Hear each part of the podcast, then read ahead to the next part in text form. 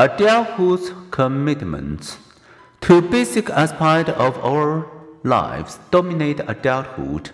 Erik Erikson calls them intimacy and generativity. Researchers have chosen various forms affiliation and achievement, attachment and productivity, connectedness and competency.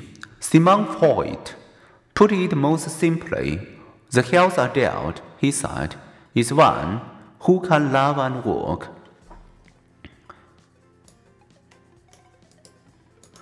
Love. We typically first fall in love and commit, one person at a time. Pair bonding is a trademark of the human animal.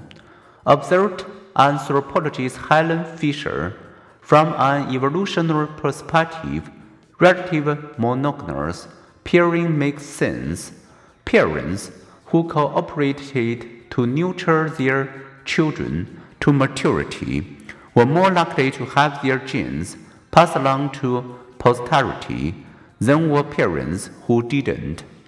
Adults' bonds of love are most satisfying and enduring when marked by a similarity of interests and values, a sharing of emotional and material support and intimate self disclosure.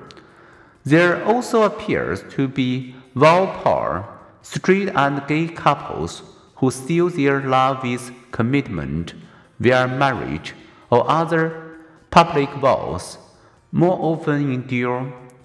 Such bonds are especially likely to last when couples marry after age 20 and are well educated.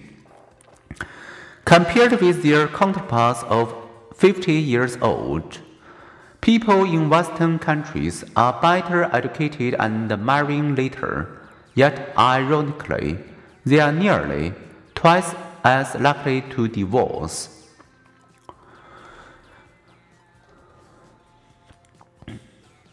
The divorce rate partly reflects women's lessened economic dependence and men and women's rising expectations.